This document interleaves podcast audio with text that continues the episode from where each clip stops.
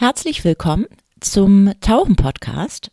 Ich freue mich riesig doll, ähm, denn wir haben heute einen ganz besonderen Gast ähm, und zwar ist es die bekannte deutsche Apnoe-Taucherin Anna von Bötticher.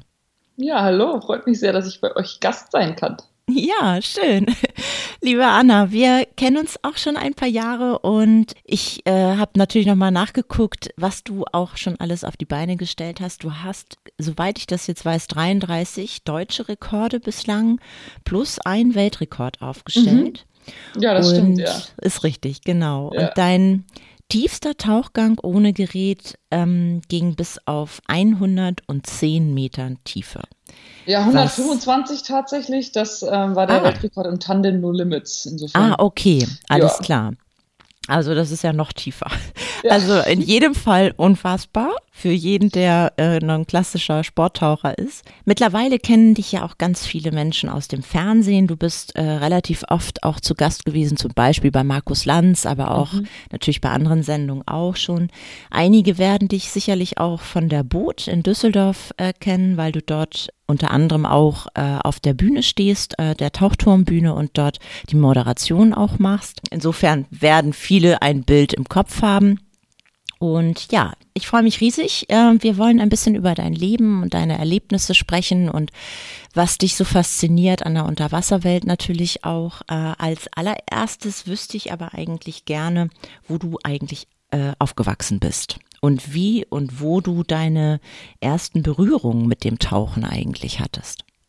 Ja, das Witzige ist ja, dass ich ja so ganz wasserfern eigentlich aufgewachsen bin in einem kleinen Dorf in Bayern, südlich von München, so in Richtung äh, Garmisch, ähm, also mit den Alpen am Horizont und äh, keinem Meer in der Nähe. Und hatte aber trotzdem schon ganz früh diese wahnsinnige Faszination mit Unterwasser. Ich denke, das lag bei mir daran, dass ich schon als Kind immer so Sehnsucht hatte nach der unbekannten, weiten Welt da draußen und den Abenteuern und der Wildnis. Und ich wollte halt auch ganz lange Astronaut werden. Also das war ein fester Plan, bis ich sogar noch, bis ich 15, 16 war etwa, war mein fester Plan, dass ich mal für die NASA oder die ESA arbeite, also als Astronaut äh, auf der ersten Mars-Mission dabei bin. So, das hatte ich so vor.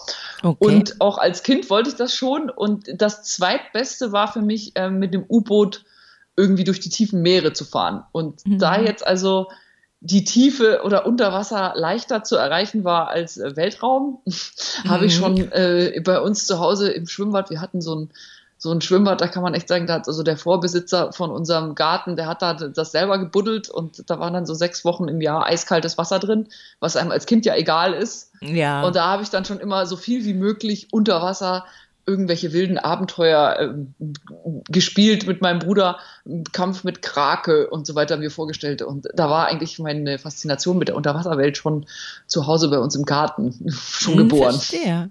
Im, äh, Im Hintergrund die Berge wohl bemerkt dann Ja, auch. genau. Sehr schön. Okay, also dein, dein, du warst also von klein auf an, hattest du so einen Abenteuerinstinkt in dir scheinbar. Ja, diese Neugierde auf die Welt da draußen irgendwie, die war schon, die war schon immer da. Ja. Ja, spannend. Und ja gut, du bist dann irgendwie äh, zur Schule gegangen, dann bist du älter geworden. Wie, wie ist es dann zum ersten Mal dazu gekommen, dass du dann wirklich nicht, ich sage jetzt mal in einem Schwimmbad, sondern vielleicht im Meer oder im, im See dann tatsächlich tauchen warst? Also dann, ich hatte dann mal wirklich so ein Erlebnis, wo man sagen kann, das war jetzt schon mal tiefer, als wir auf einer Segelreise waren, so mit zwei befreundeten Familien, ein, ein kleines Segelboot vollgestopft hatten mit Kindern und Leuten ähm, in Griechenland. Und da hatte mein Bruder, wir lagen in so einer Bucht vor Anker und mein Bruder hat abgewaschen im Eimer und hat dann das Abwaschwasser über Bord gekippt und hat dabei aber das sämtliche Besteck, was wir an Bord hatten, bis auf einen Löffel mit über Bord geworfen. Und das lag dann alles unten auf dem Grund verstreut und wir hatten also wirklich für 14 Leute noch einen Löffel übrig. Und ich war die Einzige, die es runtergeschafft hat und das unten äh, aufsammeln konnte. Und wir haben dann hinterher äh, gemessen, ähm, mit einem Senkblei die Tiefe, es waren dann tatsächlich 16 Meter, also doch tiefer, als man dachte. Wie alt warst du da? Und da war ich so 14. okay. Und ich hatte und, und meine Brüder und ich sind sowieso auf diesem Urlaub eigentlich nur mit der Taucherbrille ständig unterwegs gewesen. Also so Mhm. schnorcheln halt und aber auch doch immer schon runtertauchen und gucken unter den Steinen, was wir da so entdecken können. Mhm. Und da habe ich mir schon immer sehr, sehr gewünscht, dass ich mal einen Tauchkurs machen kann mit Flaschen. Ich habe auch so die Filme von Cousteau natürlich gesehen und hatte so sehr diese Sehnsucht danach, einen Tauchkurs machen zu können. Mhm. Und später war ich dann am Bodensee in der Schule. So die letzten zwei Jahre, also Abitur, die letzten drei Jahre, 10., 11., 11., 11., 12., 13. Klasse, war ich eben am Bodensee dann. Und ähm, dort habe ich dann tatsächlich in, mit einem Tauchlehrer aus Überlingen, so einem CEMAS-Tauchlehrer aus Überlingen, habe ich dann meinen ersten Tauchkurs gemacht mit 17. Und ähm, das war schon ein irres Erlebnis. Wir haben dann im Bodensee im Oktober äh, die ersten Tauchgänge gemacht und ich weiß mhm. noch ganz genau, also wir hatten noch so einen so ein, so ein Klodeckel, ne? Kein, keine ja. richtige Weste, sondern so ein Klodeckel um den Hals mit CO2-Patrone, mit der man sich ja. dann nach oben schießen kann und auch keinen Oktopus, sondern einmal schön Wechselatmung geübt und so einen, einen Tank mit Reserve ziehen hatten wir alles, also ja, ähm, und ähm, wirklich irre und ich bin, es war also Oktober, es war feiner Nieselregen, es war eiskalt, das Wasser war irgendwie fünf Grad und ich hatte keine Füßlinge, ich habe mit den Füßlingen nicht in die, in die Schwimmbadflossen reingepasst, die ich da hatte, sondern bin mit Schießhocken getaucht. und es war stockdunkel und irgendwie war halt so, wir sind an so einem Schlammabhang da entlang geschwommen und ich habe gedacht, dass das das Tollste ist, was ich in meinem Leben jemals erlebt habe. Ich war sowas von fasziniert. Und es waren ja. wirklich keine besonders guten Umstände, aber ich fand es nee. phänomenal, grandios toll. Und ab da war irgendwie meine Taucherlaufbahn war gestartet, ja. Okay, und dann bist du aber tatsächlich erstmal die äh, quasi Sporttaucher äh, mit Gerät und bist da Total. sozusagen die, ja. Und genau, also wir haben uns dann da als Jugendliche da zusammengetan in eine kleinen sozusagen äh, von der Schule aus Tauch AG gegründet und haben dann äh, tatsächlich sogar auch ein Gerät bekommen von dem Elternförderverein. Haben wir es geschafft, die zu überreden, dass die uns da Tauchgerät zur Verfügung stellen. Mhm. Und dann sind wir da immer tauchen gegangen, sehr abenteuerlich, weil natürlich so mit 17, ach ja, wir haben die Tabellen natürlich gelernt, aber äh, ehrlich gesagt sind wir dann einfach immer getaucht, bis der Erste die Reserve ziehen musste. Und dann sind wir wieder aufgetaucht. Und im Bodensee ist es ja durchaus tief. Also Allerdings. das sind sicherlich mit die gefährlichsten Tauchgänge, die ich wahrscheinlich je Leben gemacht habe, ahnungsloserweise halt damals. Ähm, und äh, war mit viel Begeisterung. Und dann habe ich später äh, dann natürlich so die, die ersten Schritte tatsächlich dann auch in den wärmeren Gewässern machen können und habe dann ähm, sehr schnell gedacht, dass mir das irrsinnig gut gefällt und ich sehr gerne sehr viel tauchen will, war aber mhm. armer Student, der sich das nicht leisten konnte, weil ja Tauchen auch nicht ganz wenig teuer ist und habe dann gedacht, ja, dann geht der Weg halt über den Profi. Außerdem habe ich ziemlich schnell mir gedacht, dass es doch wohl Risiken gibt beim Tauchen und ich eigentlich gerne selber in der Lage sein möchte zu beurteilen, wie die Situation jetzt ist und mich nicht einfach nur auf einen Guide oder einen Instruktor oder so verlassen will. Mhm. Und insofern habe ich gedacht, der Dive Master ist eigentlich für mich perfekt, weil dann habe ich die, die Ahnung, also das Wissen, das so grundlegende Wissen, was man so braucht, um Situationen einzuschätzen. Und außerdem, wenn ich als Guide arbeite, kann ich ganz viel tauchen gehen und muss dafür nicht bezahlen. Und das ja. war so die ja, Idee. Und dann habe ich so 1995 in Thailand, in Phuket bei Calypso Divers mit Steffen Kochran habe ich meinen Dive Master Kurs gemacht und da direkt dann auch gearbeitet und es war sensationell. Ich fand es einfach nur fantastisch. Ja, schön. Und dann habe ich aber, ich habe ja auch ein bisschen natürlich was gelesen über dich noch im Vorfeld und recherchiert, dass du aber dann auch irgendwann so richtig in diese Tech-Tauch-Richtung gegangen bist.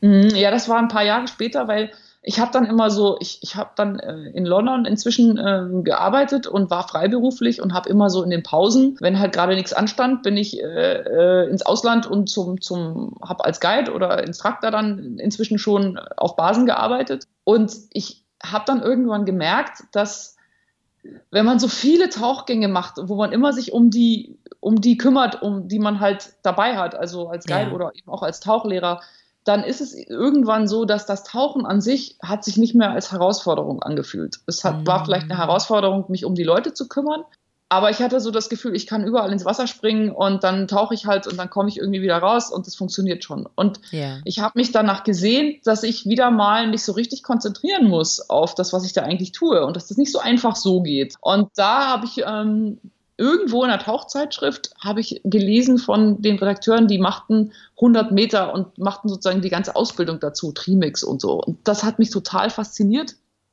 Und ich habe mir gedacht, das ist eigentlich genau das, was ich brauche, dass ich mal wieder was lerne, dass ich mich weiterentwickeln kann. Und dann habe ich in Sharm el-Sheikh ähm, im Red Sea College äh, die Ausbildung gemacht äh, zum, zum Trimix-Tauchen, also den ganzen Weg gleich bis zum Trimix-Tauchen bei Aaron Bruce, einem Engländer. Und das war sensationell, so im Jahr 2000, da war das noch recht an den mhm. Anfängen von dem so Tech-Tauchen für die Allgemeinheit, sagen wir mal so. Und ich fand es unfassbar spannend, weil so dieses, gerade wenn man so denkt, man ist ja Tauchlehrer und Guide und hat viele Tauchgänge ne, und denkt, man hat das ja so alles im Griff und so, so tarieren kann man sowieso.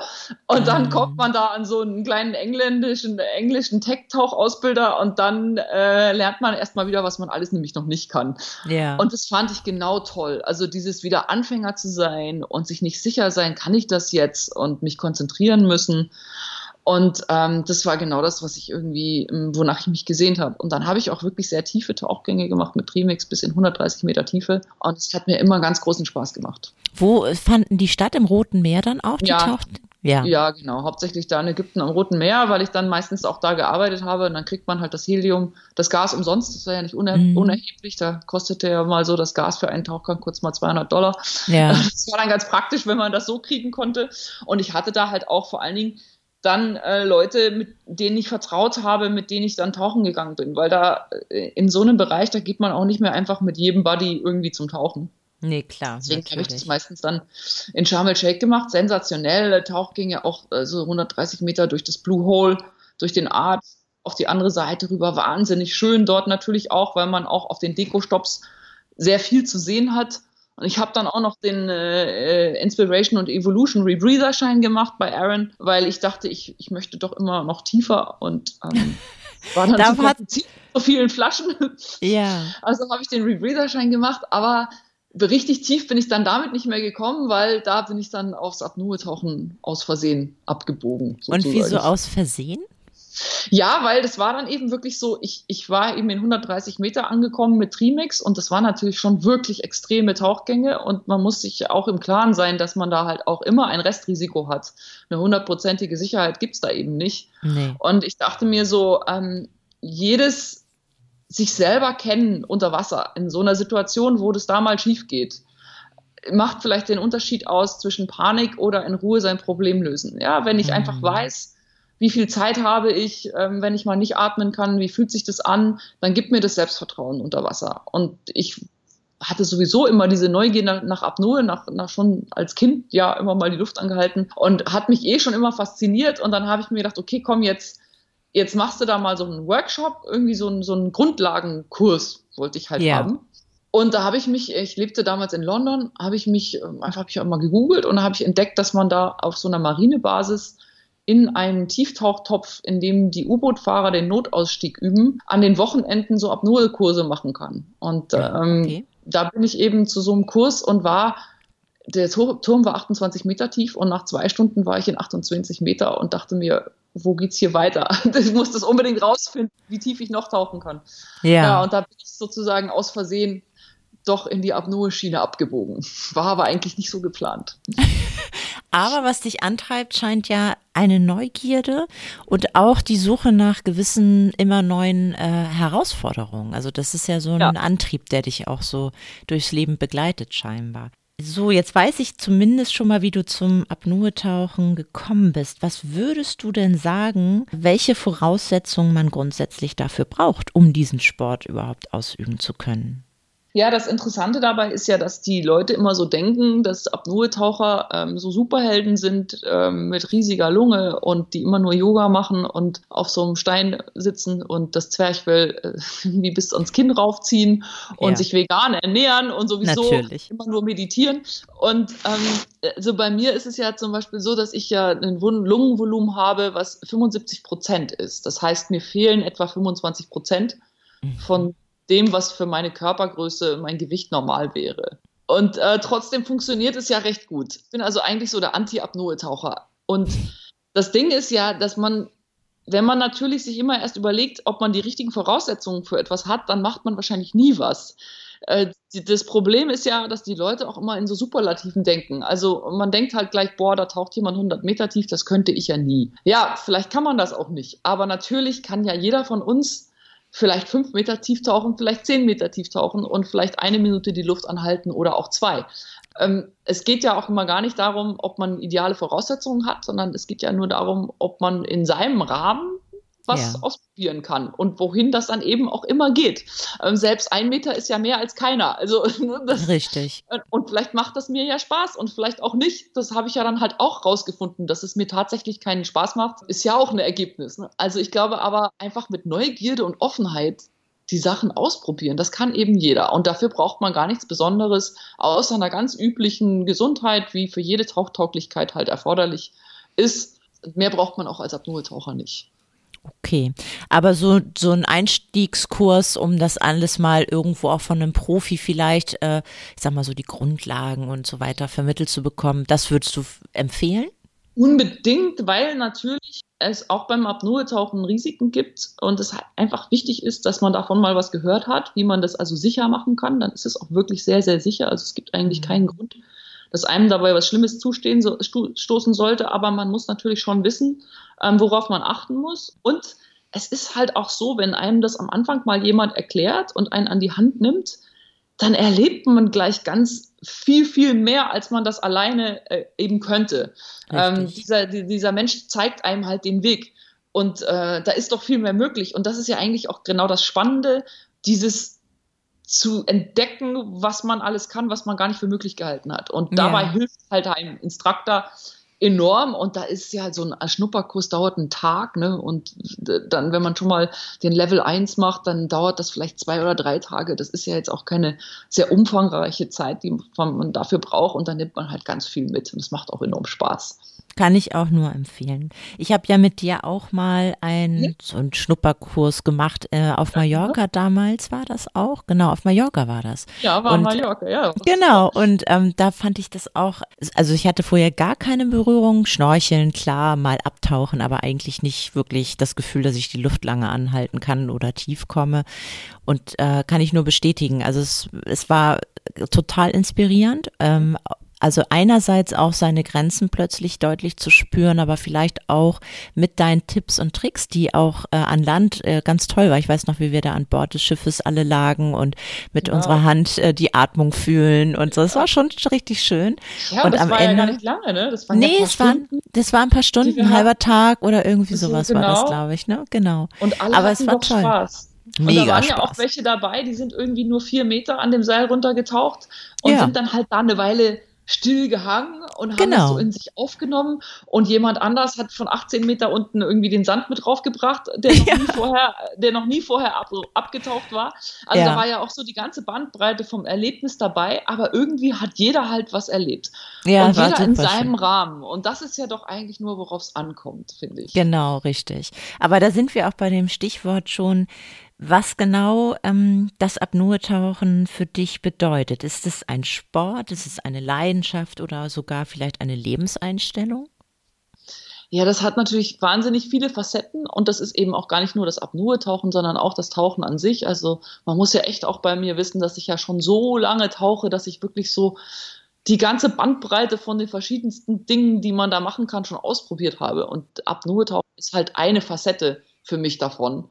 Ähm, ich bin auch nicht so der Apnoe-Taucher, der sagt, oh mein Gott, wie schrecklich mit diesen ganzen vielen Tauchgeräten. Ich würde nach wie vor mit Begeisterung mit Gerät tauchen, ähm, nur ich habe nicht die Zeit im Moment dafür, das alles mhm. zu machen. Ähm, das läuft mir ja aber nicht weg. Irgendwann mache ich das auch wieder.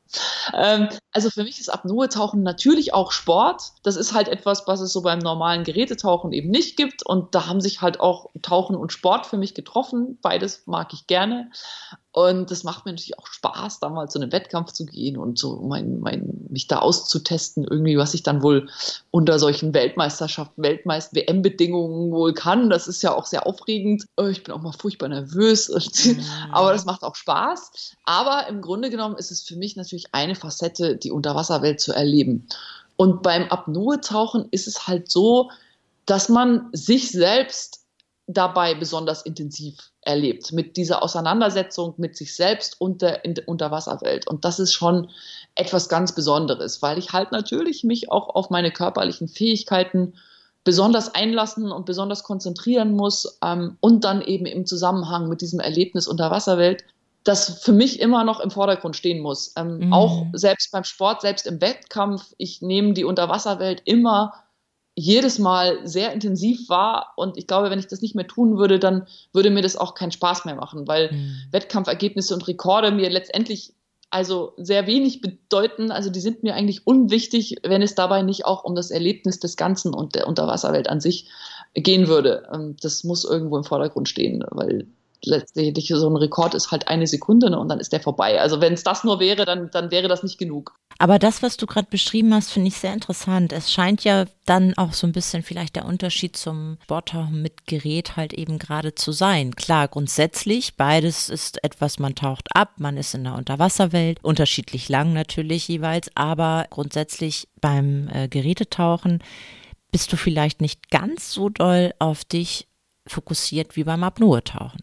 Ja, das ist auf jeden Fall so. Mhm. Ich denke, die Leute, die lange und mit viel Erfahrung Geräte tauchen, die lernen das irgendwann tatsächlich doch auch, ähm, sich dabei auch sehr selbst wahrzunehmen. Das sind auch die, die dann auch ähm, so ihren Luftverbrauch gut im Griff haben und so, weil man eben doch lernt, auch zu merken, wie viel atme ich denn gerade.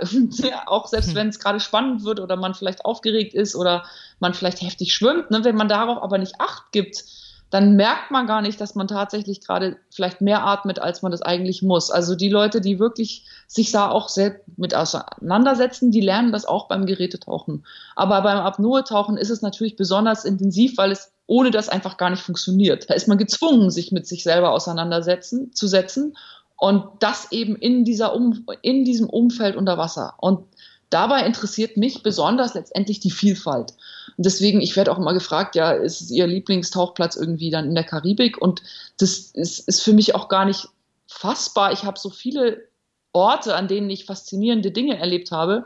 Und da muss man auch gar nicht auf die Bahamas. Also ich habe einfach sensationell auch im Kulkwitzsee bei Leipzig zum Beispiel getaucht oder in Hemmoor, ganz oben hier im Norden oder im Walchensee. Fantastische Erlebnisse mit Tauchgerät und auch in Apnoe. Also man muss nicht in die Ferne, um tolle Sachen zu erleben.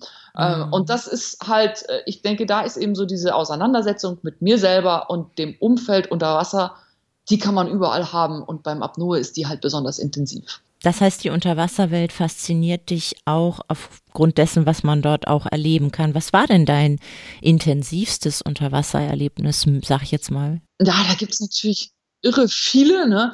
Aber jetzt Tierwelt, ähm, zum Beispiel äh, war ich in Norwegen, da mit den Orcas unterwegs. Da kann man ja so von äh, mit November, Anfang November bis ähm, irgendwie Februar haben wir, haben wir diese Situation, dass dort ganz große Heringsschwärme vorbeikommen und man da in dem, im Winter, also es ist auch wirklich ungemütlich, ähm, aber dann äh, Orcas und Buckelwale beobachten kann, die diese Heringe fressen. Und mhm.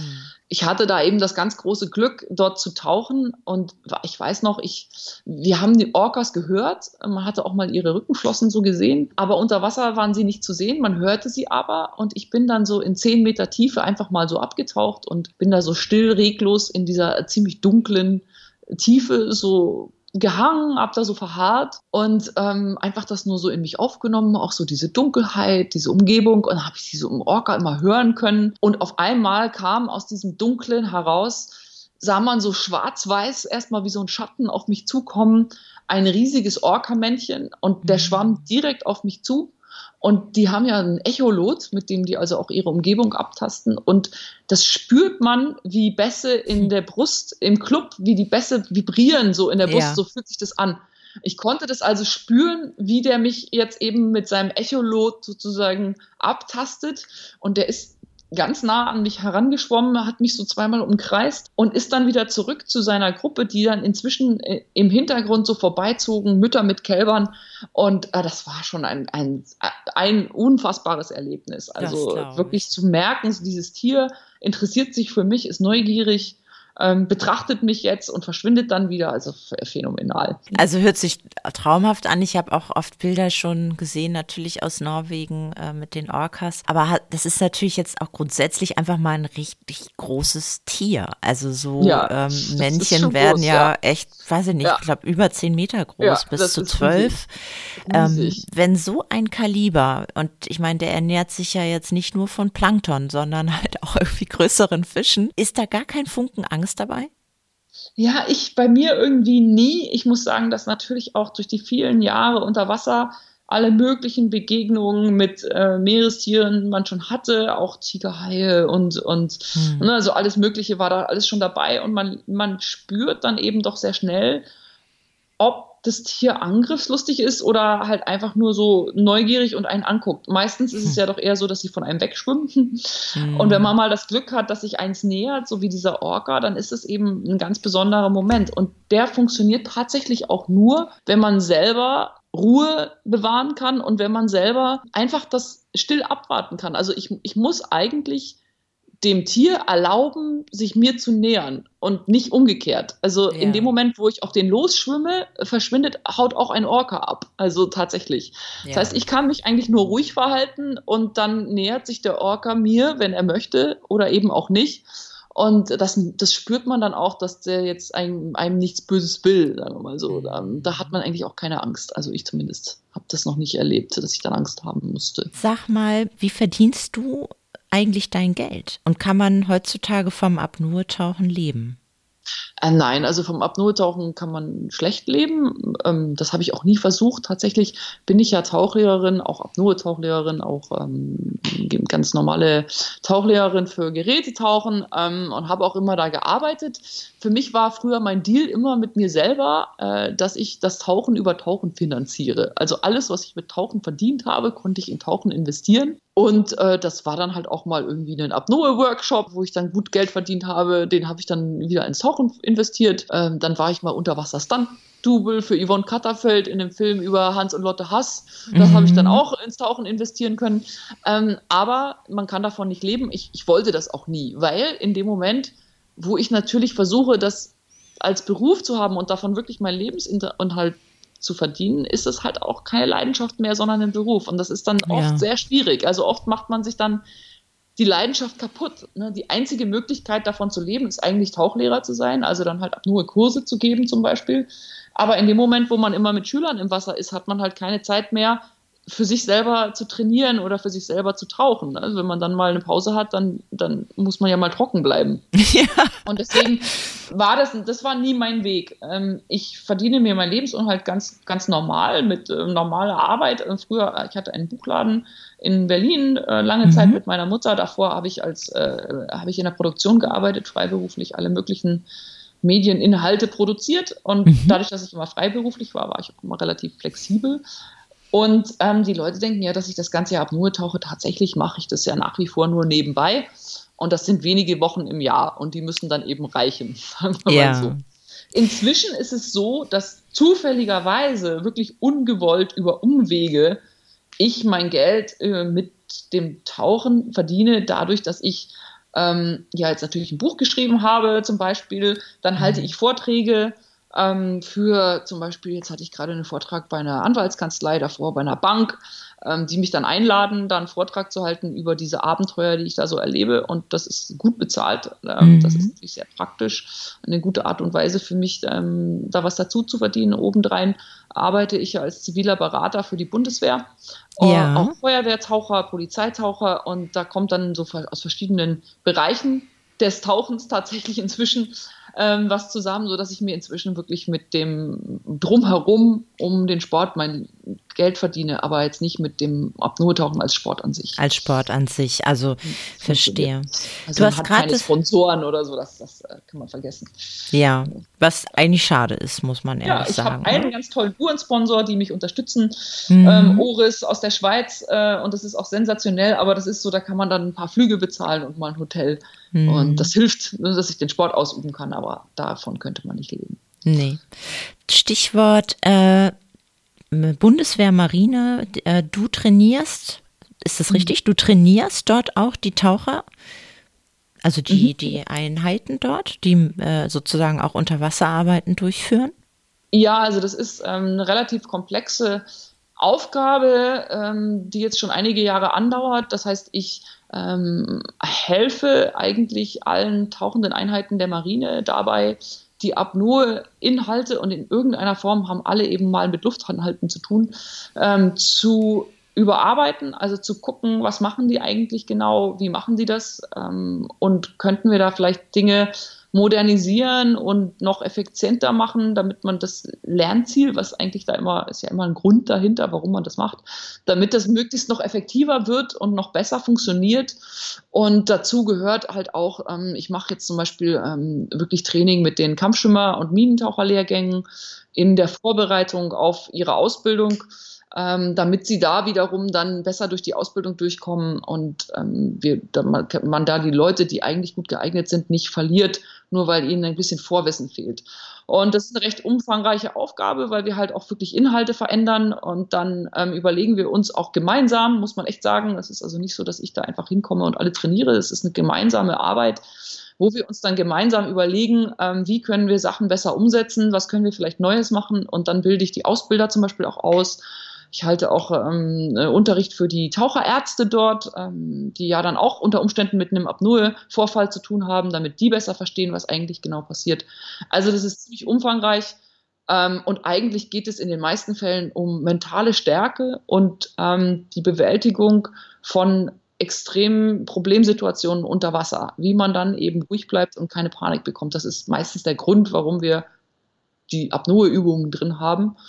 Und das weitet sich jetzt halt auch auf Polizei- und Feuerwehrtaucher aus und ähm, andere Berufstaucher auch, werde ich jetzt inzwischen angefragt, weil die halt alle, ne, mit, mit, die tauchen ja nicht dann, weil es lustig ist, sondern weil sie es müssen und kommen halt Umständen in schwierige Situationen. Und dann ist es eben wichtig, dass man die Ruhe bewahren kann und das kann man halt über nur recht gut trainieren und vermitteln. Und das ist eigentlich die Grundlage, um die es immer geht. Und es ist sehr spannend und macht auch viel Spaß. Das glaube ich. Ähm, also es ist witzig, weil wir haben jetzt auch äh, in der nächsten Ausgabe, das ist die August-Ausgabe, nicht nur ein äh, großes Abnur-Special, wo wir ja auch äh, einen kleinen Bericht über dich bringen, ähm, sondern äh, wir haben auch ein, äh, eine Reportage über die äh, Schwimmtaucher und Minentaucher der Bundeswehr mhm. drin. Und ja. äh, da war eine freie Autorin von uns, genau, und die hat äh, die bei der Ausbildung auch begleitet und mhm. sie äh, ein bisschen beobachtet dabei. Und ähm, deswegen fand ich das ganz lustig. Hast du denn dort, äh, also als Frau, die halt aus dem Extremsportbereich kommt, ähm, waren die alle offen zu, am Anfang oder haben die ein bisschen komisch reagiert, als du da ankamst? Ja, das ist natürlich so, dass ich, ähm, ähm, also es fing an mit Kampfschwimmern und Minentauchern, vor allen Dingen den Kampfschwimmern. Äh, und da war es so, dass ich von einer höheren Stelle, einer übergeordneten Stelle, die für die ganze Tauchsicherheit in allen Bereichen zuständig ist, sozusagen angefragt wurde und wurde dann von dieser Stelle aus zu den Kampfschwimmern in den Lehrgang geschickt. Und natürlich war mir da schon klar, dass die Ausbilder dort vor Ort erstmal nicht mit Begeisterung reagieren werden, weil wie jeder Mensch, der seit irgendwie vielen Jahren seinen Job macht, das natürlich besonders gerne hat, wenn dann von außen jemand kommt, der ihm dann mal sagt, wie er seine Arbeit machen soll, dass man da nicht begeistert ist, ist ja ganz normal. Ähm, dass die sich natürlich gefragt haben, was hat jetzt hier die Apnoe-Frau äh, die irgendwie toll Apnoe taucht, aber was weiß die schon von unserer Arbeit, vom militärischen Tauchen, von dem, was wir tun? Die konnten ja nicht ahnen, dass ich tatsächlich äh, technischer Taucher bin, dass ich äh, Rebreather-Taucher bin, dass ich also sehr wohl verstehe, mit was für Kreislaufgeräten die da zu tun haben, was für Schwierigkeiten es dabei gibt.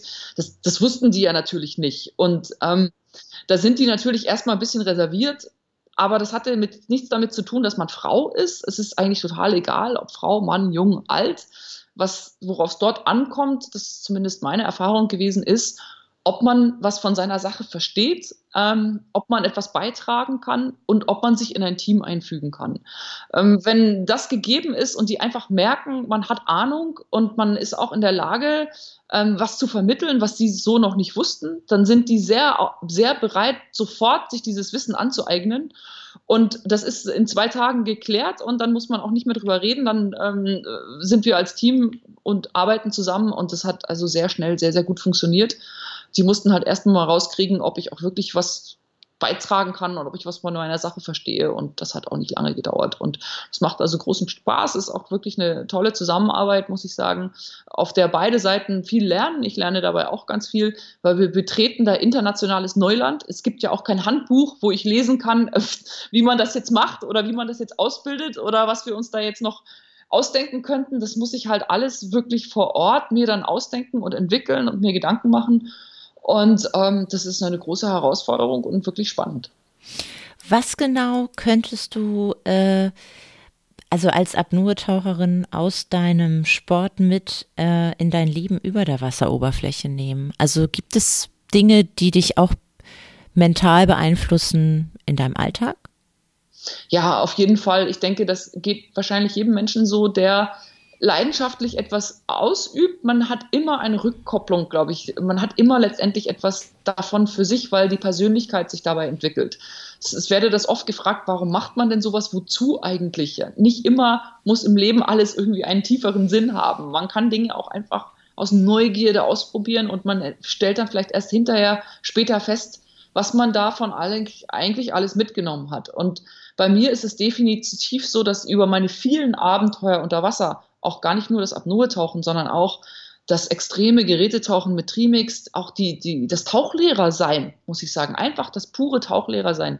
Ich habe so viel gelernt von diesen Dingen, ich habe meine Persönlichkeit so sehr entwickelt, weil ich zum Beispiel gelernt habe, als Tauchlehrer Verantwortung zu übernehmen für eine Gruppe von Menschen. Äh, ich muss entscheiden, wenn es schief geht, und es geht auch manchmal was schief, wenn man als Guide unterwegs ist mit Leuten, manchmal geht was schief und dann muss ich entscheiden, wie wir jetzt, was wir jetzt machen. Da habe ich acht Leute und die gucken alle mich an. Und dann muss ich entscheiden. Also ich habe äh, gelernt, dann in so einer Situation zu handeln und selbstsicher zu sein und die und einfach auch die, die Führung dann zu übernehmen. Ähm, und genauso beim Apnoe-Tauchen habe ich natürlich gelernt, mit sehr, sehr viel Ruhe auf Schwierigkeiten zu reagieren und immer mir selber zu vertrauen und meiner Stärke und meinem Können zu vertrauen und mich gleichzeitig auch sehr ehrlich selbst einzuschätzen. Was kann ich jetzt wirklich und wann ist es zu viel? Und das überträgt sich auch sehr, sehr gut in andere Bereiche im Leben, auch in äh, Stresssituationen, auch in Situationen, wo ich vielleicht nervös bin. Ähm, ich kann das gut unter Kontrolle halten, wenn ich nervös bin, äh, weil ich das einfach kenne aus Weltmeisterschaften. Ich bin wahnsinnig nervös und ich muss dann trotzdem mich auf meinen Tauchgang konzentrieren und wissen, was ich in dieser Situation kann und was ich leisten kann und mich auch darauf verlassen, auf meine Stärke. Und das überträgt sich wunderbar, wenn ich zum Beispiel zum ersten Mal in meinem Leben vor einem Kampfschwimmerlehrgang stehe und ich ganz genau weiß, ich werde hier gerade getestet. Ähm, das ist ja auch eine recht äh, äh, stressige Situation und ich weiß dann einfach, ich kann das und ich habe dann die Ruhe, äh, mich da auf mein, meine Stärke zu verlassen und dann funktioniert das auch. Es ist ja aber auch beim Tauchen, ich würde jetzt mal sagen, egal ob mit Gerät oder äh, als Freitaucher, auch wirklich nicht unwichtig, dass man nicht nur weiß, dass man sich auf sich verlassen kann und weiß, dass man es kann, sondern in manchen Situationen ist es auch hilfreich zu wissen, ich kann es nicht es überfordert Unbedingt. mich. Also ja. auch äh, den Mut zu haben, in Anführungsstrichen, auch einen Tauchgang abzubrechen oder zu sagen, ja. nein, ich bin heute nicht in der Lage, das zu tun, weil ich kenne mich, ich weiß, heute bin ich nicht fit genug. Das genau. äh, ist sicherlich. Ne? Genau. Ganz überlebenswichtig. Also ja. wirklich. Ja. Was, äh, was ist beim Apnoe-Tauchen deiner Meinung nach denn die größte Gefahr? Also unser Sport ist ja im Prinzip wahnsinnig sicher. Ähm, das gibt wirklich ganz wenig Gründe. Das glauben dir jetzt ganz gar viele keine Gründe. Nicht. Genau, das glauben alle mal nicht. Ne? Also unsere größte Risiko ist die Ohnmacht, die natürlich immer auftreten kann. Wenn man aber von der Ohnmacht, also wenn einen dann jemand aus dem Wasser fischt, dann passiert auch nichts Schlimmes. Dann wacht man halt wieder auf und dann muss man auch nicht ins Krankenhaus. Also das ist an sich eigentlich gar nicht schlimm.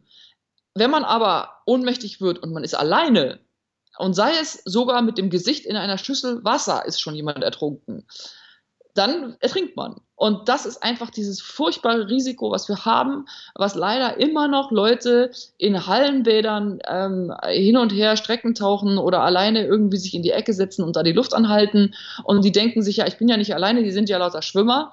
Aber bis dann einer von diesen Schwimmern, die da durch die Gegend schwimmen, merken, dass der Mensch jetzt aber schon sehr lange unten auf dem Grund liegt von dem Becken, ja, ist der schon ertrunken, wenn der ohnmächtig geworden ist. Und das ist einfach dieses wahnsinnige Risiko in dem Augenblick, in dem ich irgendwie keinen habe, der auf mich achtet, bin ich in Lebensgefahr. Und es gibt keine sichere Zeit, keine hundertprozentig sichere Zeit. Und ähm, ich hatte neulich erst wieder jemanden, der dann zu mir gesagt hat, auf der Boot, auf der Messe, ne, der dann gesagt hat, ja, ja, ich kann mich aber gut selbst einschätzen, ich weiß es ganz genau, wann ich aufhören muss. Und dann habe ich zu ihm gesagt, ja dann, weil der sagte, wie, der fragte mich, wie kann ich denn jetzt noch weiterkommen? Er wollte einen Tipp haben. Und da habe ich gesagt, ich gebe einfach keine Tipps an Leute, weil die Gefahr, dass jemand das falsch umsetzt, ist mir echt zu groß. Und er sagte, ja, er kann das aber schon gut und er macht das immer alleine im Schwimmbad und er kann sich da super selbst einschätzen. Und dann habe ich ihm gesagt, dann schön, dann viel Spaß bei deinem restlichen Leben. Lange wird es wahrscheinlich nicht mehr dauern, weil die Gefahr wirklich enorm hoch ist, dass das schief geht.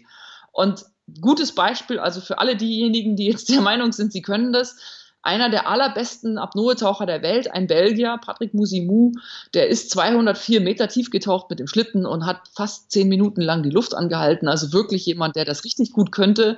Der wurde zu Hause im Schwimmbad im eigenen Garten von seiner Frau und seiner 13-jährigen Tochter tot gefunden. Der hat einfach alleine trainiert und ist dabei verstorben. Und wenn der nicht weiß, wenn der sich nicht selber einschätzen kann, ne, dann, dann kann es wirklich keiner. Das heißt, es ist immer eine ganz große Gefahr, wenn man das alleine macht. Und deswegen also bitte nicht alleine in irgendeiner Form die Luft anhalten, auch nicht beim Autofahren, bitte.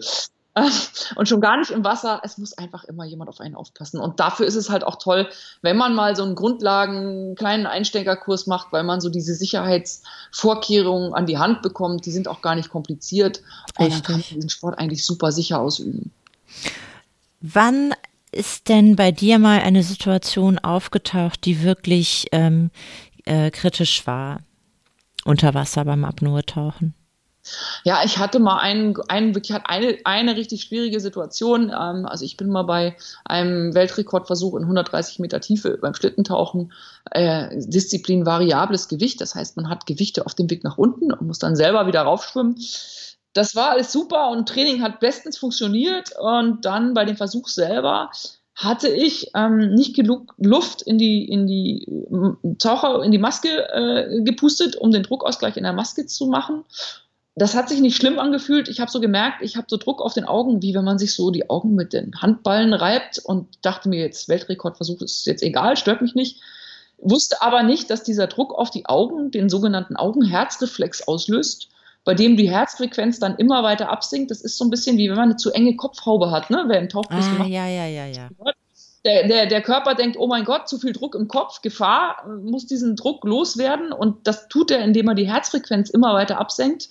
Und wenn dieser Druck nicht nachlässt, dann wird man irgendwann ohnmächtig. Und unpraktischerweise habe ich das bei einem 130 Meter Apnoe-Tauchgang Weltrekordversuch ausgetestet. Und ich wusste in 120 Meter, dass etwas verkehrt ist, weil ich auf einmal ganz stark den Atemreiz hatte in 120 Meter Tiefe, den ich ähm, sonst nur so ab 20 Meter bis zur Oberfläche hatte. Und mir war also okay. also völlig klar, es geht was komplett schief. Ich weiß aber nicht, was es ist. Und ich musste, also ich hatte so den klaren Gedanken, vielleicht schaffst du das nicht bis zum Sicherheitstaucher. Und dann ähm, habe ich das. Okay, auf welcher Tiefe hat der Sicherheitstaucher denn auf dich gewartet? Meter. In 50 Meter war, der, war Andrea Zuccari, mein Coach, mit einem Unterwasserscooter unterwegs und war mir entgegengetaucht. Der wartete also in 50 Meter, also bis dahin musste ich es schaffen. Und ich dachte so, das schaffst du vielleicht nicht. Und ähm, wusste jetzt wirklich nicht, was das bedeutet und ob ich das überlebe. Also das war wirklich schon sehr extrem. Und dann im nächsten Moment habe ich mir gedacht, okay, Jetzt die einzige Chance ist jetzt die Ruhe zu bewahren und ich bin also langsamer geschwommen. Der arme Andrea musste ziemlich lange auf mich warten. Ich bin also langsamer geworden, habe sehr versucht, mich zu entspannen und möglichst ruhig zu bleiben, um den Sauerstoff zu sparen. Und ich habe es also noch bis in 40 Meter geschafft. Ein ziemliches Wunder, ähm, wie der Arzt mir hinterher erklärt hat, äh, und bin dann in 40 Meter ohnmächtig geworden. Und, und da hat er dich aber dann schon ja, der hat mich dann sofort hochgebracht und tatsächlich ähm, bin ich auch also gut wieder aufgewacht und musste auch tatsächlich nicht ins Krankenhaus, hatte keine schweren Schäden. Also ähm, wirklich auch großes Glück gehabt natürlich, aber auch eigentlich kein Glück, weil ich war halt erstens selber in der Lage, ähm, meine Reaktion darauf zu beherrschen. Und zweitens war ich extrem gut gesichert. Wir waren die ersten, die einen ähm, Apnoe-Taucher mit Scooter in großer Tiefe hatten. Also wir haben das sozusagen erfunden, diese Art von Sichern in, bei extremen Tauchgängen im Apnoe-Tauchen. Und diese Kombination, ne, die, die, die hat mich halt gerettet. Und das ist aber auch wichtig. Man muss sich da um seine Sicherheit, wenn man solche extremen Sachen macht, schon sehr gut kümmern. Und ähm, das ist so das Schlimmste, was mir eigentlich beim Apnoe-Tauchen passiert ist, so die extremste, extremste Situation, in der ich war. Und ja, so, genau. Gott sei Dank ist nichts Schlimmes passiert. Ja, und nee. ähm, ich ne, ist ja wohl klar, wir wünschen natürlich auch keinem, dass irgendwie sowas annähernd passiert. Aber ist es so für dich, dass so ein Tauchunfall, der am Ende ja äh, Gott sei Dank gut ausgegangen ist, ist der dann auch hilfreich? Ziehst du da auch irgendetwas Positives am Ende raus? Ja, wenn man, wenn man mal so eine Situation erlebt unter Wasser, wo es wirklich ähm, kritisch war und schwierig und man die Ruhe bewahren musste, also das zu erleben, dass man dann die Ruhe bewahren kann, wenn man es schafft, ähm, den, den Impuls sozusagen äh, Panik zu kriegen oder jetzt äh, zur Oberfläche zu schießen zum Beispiel, ne, klassischer bei, beim Gerätetauchen.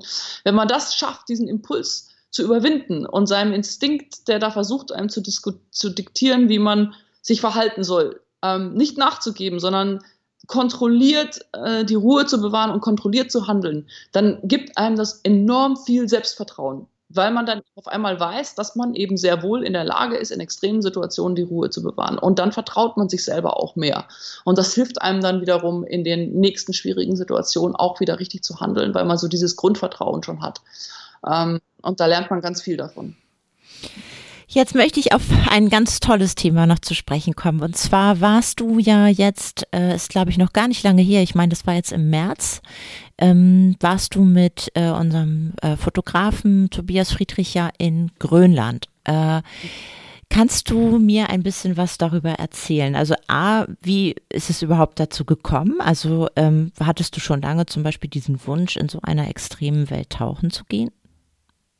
Ja, also ich habe die Sehnsucht nach, sagen wir mal so, den wilden Orten dieser Welt schon als Kind irgendwie in mir gehabt. Ich wollte schon immer in die Arktis, Antarktis, nach Alaska und da überall hin. Also den, den, den Wunsch da hatte ich schon sehr, sehr lange. Jetzt dann natürlich dann auch gerne dort zu tauchen. Das kam dann natürlich mit dem Tauchen dazu. Und ähm, ich hatte äh, ähm, wahnsinnige Sehnsucht, also nach den extremen Polarregionen und war im November in der Antarktis unterwegs mit, ähm, mit Virodive äh, und ähm, habe wirklich dort auch, das war auch eine sensationell tolle Reise, wahnsinnig schön. Wir konnten aber kaum tauchen, weil ähm, das Wetter das einfach nicht zugelassen hat. Also ich war so einmal zehn Minuten irgendwie im Wasser dort. Und das hat mir noch gefehlt. Also ich hatte so dieses Gefühl, Gefühl ich habe das zwar gesehen, diese wilde Polarlandschaft, aber ich, ich konnte mich der noch nicht so unmittelbar aussetzen, wie ich das gerne tue. Und habe dann ganz spontan, ähm, hatte dann gehört, dass es diese Reisen gibt nach Grönland, wo man dann auch tauchen kann und habe ganz spontan da nachgefragt ähm, bei Northern Explorers, ob die mich überhaupt mitnehmen würden als Apnoe-Taucher. Und ähm, der Sven hat dann gesagt, ja, klar, kein Problem, kannst mitkommen. Und da ist auch noch ein Platz frei. Und dann habe ich mich einfach da angemeldet. Und ich wusste auch gar nicht, wer mitfährt. Also ich wusste auch gar nicht, dass Tobias Friedrich da mitfährt. Das war dann Zufall, dass wir uns da vor Ort sozusagen dann getroffen haben. Ja. Und das war für mich ein einmalig schönes Erlebnis, muss ja. ich sagen. Sehr extrem, aber unfassbar schön. Also äh, er kam, äh, ich, ich hatte mit ihm vor der Reise noch gesprochen und er wollte da halt eben auch mal ein bisschen experimentieren, was die Unterwasserfotografie von Eisbergen angeht und so weiter. Und ich weiß noch, wie er wiederkam und äh, total aus dem Häuschen. Er hatte mir schon äh, von dort aus äh, ein paar Fotos geschickt, hat gesagt, du kannst dir nicht vorstellen, was für ein Glück. Anna von Bötticher war bei der Reise dabei und ein perfekteres Model ja. äh, als Unterwasserfotograf kann man sich nicht wünschen. Und äh, die Fotos die ganze Geschichte ähm, ist der absolute Hammer geworden. Ähm, wir haben ja auch äh, einige Bilder davon in der August-Ausgabe begleitend zu unserem Apnoe-Special. Ähm, Anna, was man, wenn man sich die Bilder anschaut, was man, finde ich, selbst wenn man es selber noch nicht erlebt hat, ähm, spürt, ist, es ist irgendwie gefühlt eine völlig andere Welt. Also es sieht ja. so unwirklich aus. Kannst du dein erstes Gefühl mal beschreiben, als du tatsächlich äh, ins Wasser gestiegen bist? ja, es ist wahnsinnig surreal. Und man muss sich vorstellen, dass natürlich ich als Apnoe-Taucher noch ganz besonders ja so von der Oberfläche starte. Und dann hat man da so, man geht da eben raus auf den Fjord, auf diese zugefrorene Eisfläche und neben einem in, in dieses Pack, in dieses Eis eingefrorenen Eisberg machen die dann so ein kleines dreieckiges Loch. Und das ist halt von oben, wenn man so reinschaut, schwarz, weil natürlich unten, wenn man nach unten guckt, der Fjord ist fast 200 Meter tief, ist es halt dunkel. Und das ist dann so ein schwarzes, dreieckiges Loch. Ähm, und selbst wenn ich dann so von oben mein Gesicht ins Wasser gehalten habe, konnte ich nicht sehen, weil das Eis ist Süßwasser und das schmilzt äh, eben dann so ein bisschen. Und da gibt es dann so eine etwas trübe, äh, verschwommene Schicht, wo das Ja. Süßwasser mit dem Salzwasser sich vermischt. Und ich Genau, konnte das da sieht man auch auf den Bildern. Auch, Mhm. Genau, das sieht man auf den Bildern auch ganz schön. Und ich konnte da auch eben nicht durchgucken. Das heißt, ich musste dann einfach erstmal abtauchen und habe dann erst zum ersten Mal, nachdem ich wirklich abgetaucht bin, diese Unterwasserwelt entdeckt. Und die ist, ich war ja schon unterm Eistauchen, so in Seen hier so um Berlin und so. Und da ist es aber anders, weil man natürlich einfach eine flache, recht gerade Eisdecke hat. Aber dort, durch diese in das Eis eingefrorenen Eisberge, hat man so ganz bizarre Landschaften von Canyons und Kugeln und Formen. Und es ist wirklich, als sei man auf einem anderen Planeten. Also sehr, sehr unwirklich. Und ähm, auch nicht einfach dort zu tauchen, weil man sich auch sehr schnell verirrt. Also es, ich habe da auch die Orientierung tatsächlich verloren ähm, und habe das Loch nicht mehr gefunden, den Weg zurück nicht mehr gefunden. Und das ist auch schon ein besonderes Erlebnis. Also das ist schon so an dem oberen Grenze von Extrem, was man auch so als Apnoe-Taucher so machen kann, dort zu tauchen, weil ähm, das ist schon nicht einfach. Da muss man Wieso findet man, die äh, das- zu bewahren. Ja. Wieso, also ihr schneidet ja diese Löcher in einem Dreieck. Ich habe jetzt äh, ähm, von Tobias erklärt bekommen, das tut man beim Eistauchen, weil ein Dreieck äh, eine relativ ungewöhnliche Form in der Natur ist und man diese Form äh, von unten sozusagen an der Wasseroberfläche dann besser erkennen kann. Ja. Ähm, aber da scheint es so zu, gewesen zu sein, es ist ja gar nicht eine durchgängige Schicht. Es hat so den Anschein, dass es überall so Löcher und äh, so überall scheint mal mehr Licht, mal weniger durch. Ja, weil es da so verschieden dicke Eisschollen gibt, die dann eingefroren sind. Und dann gibt es zum Beispiel ja oben auch liegt Schnee. Und da ist es an manchen Stellen ist der Schnee weggeweht und da scheint dann mehr Licht durch. Deswegen hat man so eine Landschaft von so verschiedenen Lichtstrukturen und Formen. Und man hat halt auch ganz viele so kleine Eisberge, große Eisberge, was da alles so eingefroren ist. Und wenn ich jetzt also unter den großen Eisberg tauche und mich da dreimal umdrehe und komme dann aus Versehen ein bisschen an der Seite hoch, dann versperrt mir unter Umständen der Eisberg natürlich den Blick auf das Loch. Ja? Ja, natürlich, und klar. diese ganzen Strukturen und Formen, je nachdem, aus welchem Winkel man eben guckt, versperren einem die Sicht auf das Eisloch. Und deswegen ist es schon sehr komplex, ähm, dort unten zu tauchen. Und ich ähm, bin auch teilweise eben ohne Leine getaucht, was man sonst niemals tun würde, äh, unterm Eis immer mit Leine gesichert. Aber ich konnte eben um die Eisberge mit einer Leine halt schlecht rumschwimmen Richtig. so als Apnoe-Taucher. Und deswegen, ähm, nachdem zwischen Tobias und mir sehr großes Vertrauen entstanden ist, äh, dass er mich gut sichert und ich mich auf ihn verlassen kann, ähm, bin ich dann eben teilweise auch ohne Leine getaucht. Und da hatte ich auch dann diese Situation, wo ich dann eben gemerkt habe, ich sehe jetzt, finde jetzt tatsächlich das Loch nicht mehr. Also so im ersten Moment ist das echt schon also interessantes Erlebnis. Da habe ich dann auch so gedacht, aha, okay, ist Interessant. jetzt ja, ich habe dann so richtig gedacht, ah, das ist jetzt eine neue Erfahrung. So, wo ist jetzt das Loch? Ne? Also das ist Mhm. schon besonders, wenn man da so unter der Eisdecke ist und man findet den Ausgang nicht. Mhm. Ähm, und dann habe ich mich, äh, äh, habe ich dann irgendwann gedacht, okay, ich müsste jetzt eigentlich wieder tiefer runtertauchen, um von weiter unten so einen größeren Überblick auf die, Eisfläche zu haben. Und war gerade dabei, so wieder abzutauchen. Und da war Tobias schon neben mir und zeigte mir die Richtung. Also der hatte auch schon sofort gesehen, dass ich mich jetzt verirrt habe und war schon sofort zur Stelle, um mir zu zeigen, wo geht es hin. Und diese Beziehung natürlich auch zu jemandem unter Wasser, mit dem man so arbeitet, die ist natürlich auch eine ganz besondere. Und das funktioniert auch nicht mit jemandem, nicht mit jedem und nicht in jeder Situation. Das muss man schon sehr, sehr vorsichtig natürlich machen. Ich bin auch sehr weit innerhalb meiner Grenzen geblieben. Ähm, und dabei sind phänomenale Bilder entstanden, weil ich muss echt sagen, ich hatte eine sehr emotionale Reaktion auf diese Unterwasserwelt, die mich einfach vollkommen fasziniert hat. Auch die Stille da unten, diese monochrome Welt aus nur schwarz-weiß Grauschattierungen. Ab und zu leuchtet mal ein Eisbla Eisberg, der sehr altes Eis ist, so hellblau. Ähm, und mehr ist da nicht. Und das ist einfach sensationell schön gewesen.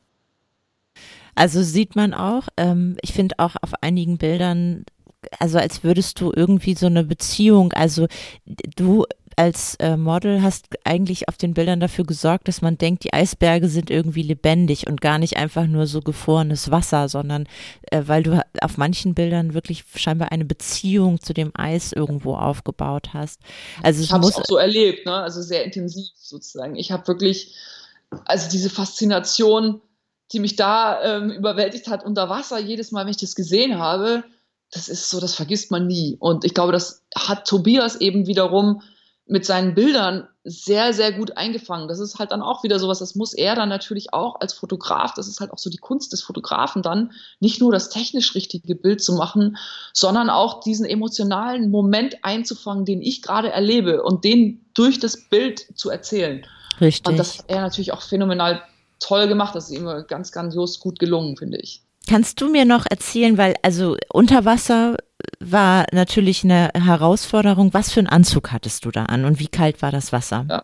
Es war minus drei Grad, also wirklich kälter wird es echt nicht. Mhm. Und ich hatte ähm, einen ganz normalen, also ich hatte meinen normalen 5 mm ähm, Apnoe Neoprenanzug an und darunter noch so eine 1 mm Hose und eine 1 mm Weste. Das war einfach alles das, was ich halt hatte, sozusagen. Okay. Und das habe ich halt angezogen.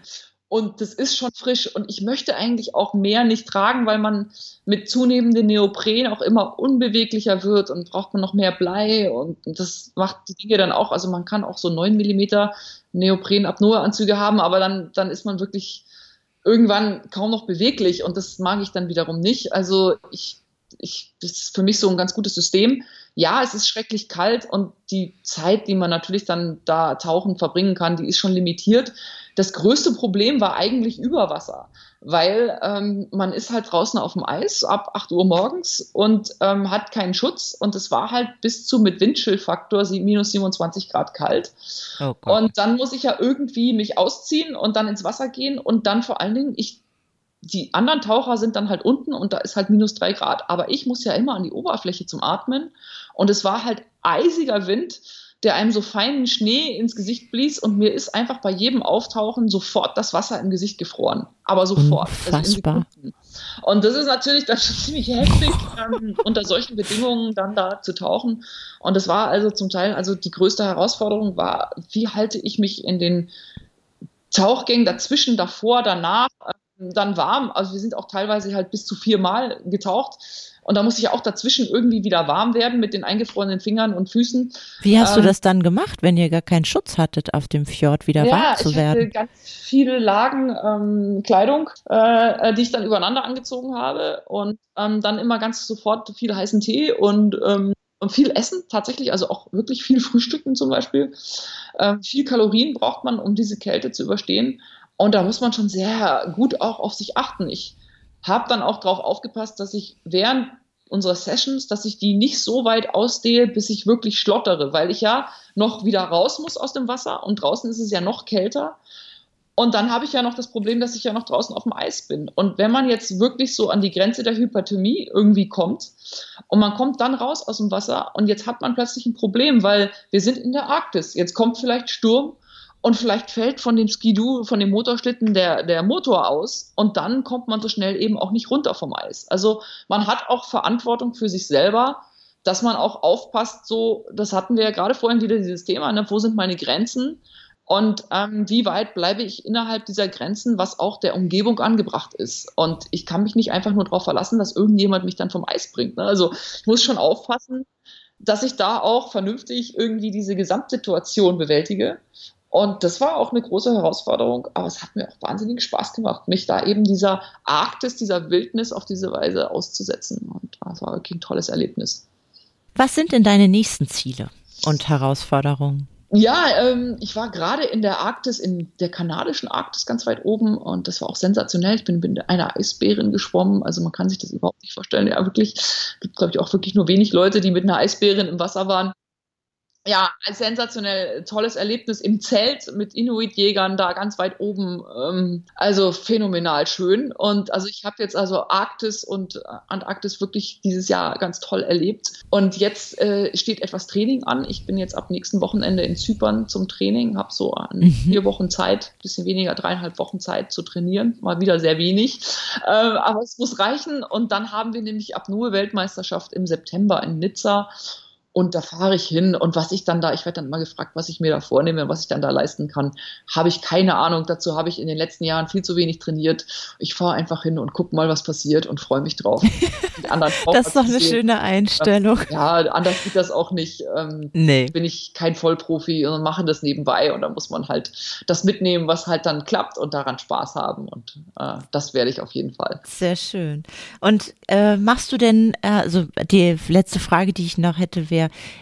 ähm, wie und wo du als Anna von Bötticher Urlaub machst. Ist das dann jetzt aber zum Beispiel diese Ant äh, Arktis-Geschichte äh, in Kanada, die du jetzt gemacht hast, ja. war das Urlaub für dich? Ja, die, die äh, Grönland ist für mich auch Urlaub. Ich bezahle diese Sachen ja auch alle selber und das ist ja auch ja. nicht, dass mir jemand das finanziert. Das zahle ich halt selber. Wo andere Leute sich ihre Urlaube finanzieren, sind das dann halt meine Dinge, meine Leidenschaft nachzugehen. Und ansonsten mache ich Urlaub sehr, sehr gerne in den Bergen. Also ich bin dann tatsächlich Ach. mit meinem Freund in den Bergen, auch beim Snowboardfahren. Also ich liebe halt auch die Berge, den Schnee, Snowboardfahren, ah. Klettern, Wandern, Bergsteigen und so. Das ist für mich äh, grandios schön und äh, das ist dann so der Teil, der eben nichts mit Tauchen zu tun hat. Und, auch das wieder mit Natur, aber nichts mit Tauchen. Aber mit Natur, genau. Ja.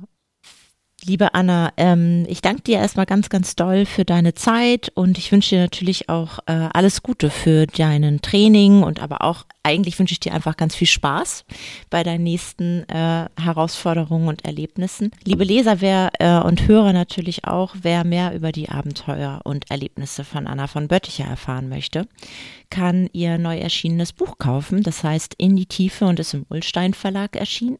Oder natürlich kann man ihr auch auf Instagram folgen unter Freedive Anna. Liebe Anna, dann wünsche ich dir erstmal alles Gute soweit und ja, herzlichen Dank. Dank. Hat großen Spaß gemacht. Tschüss. Tschüss.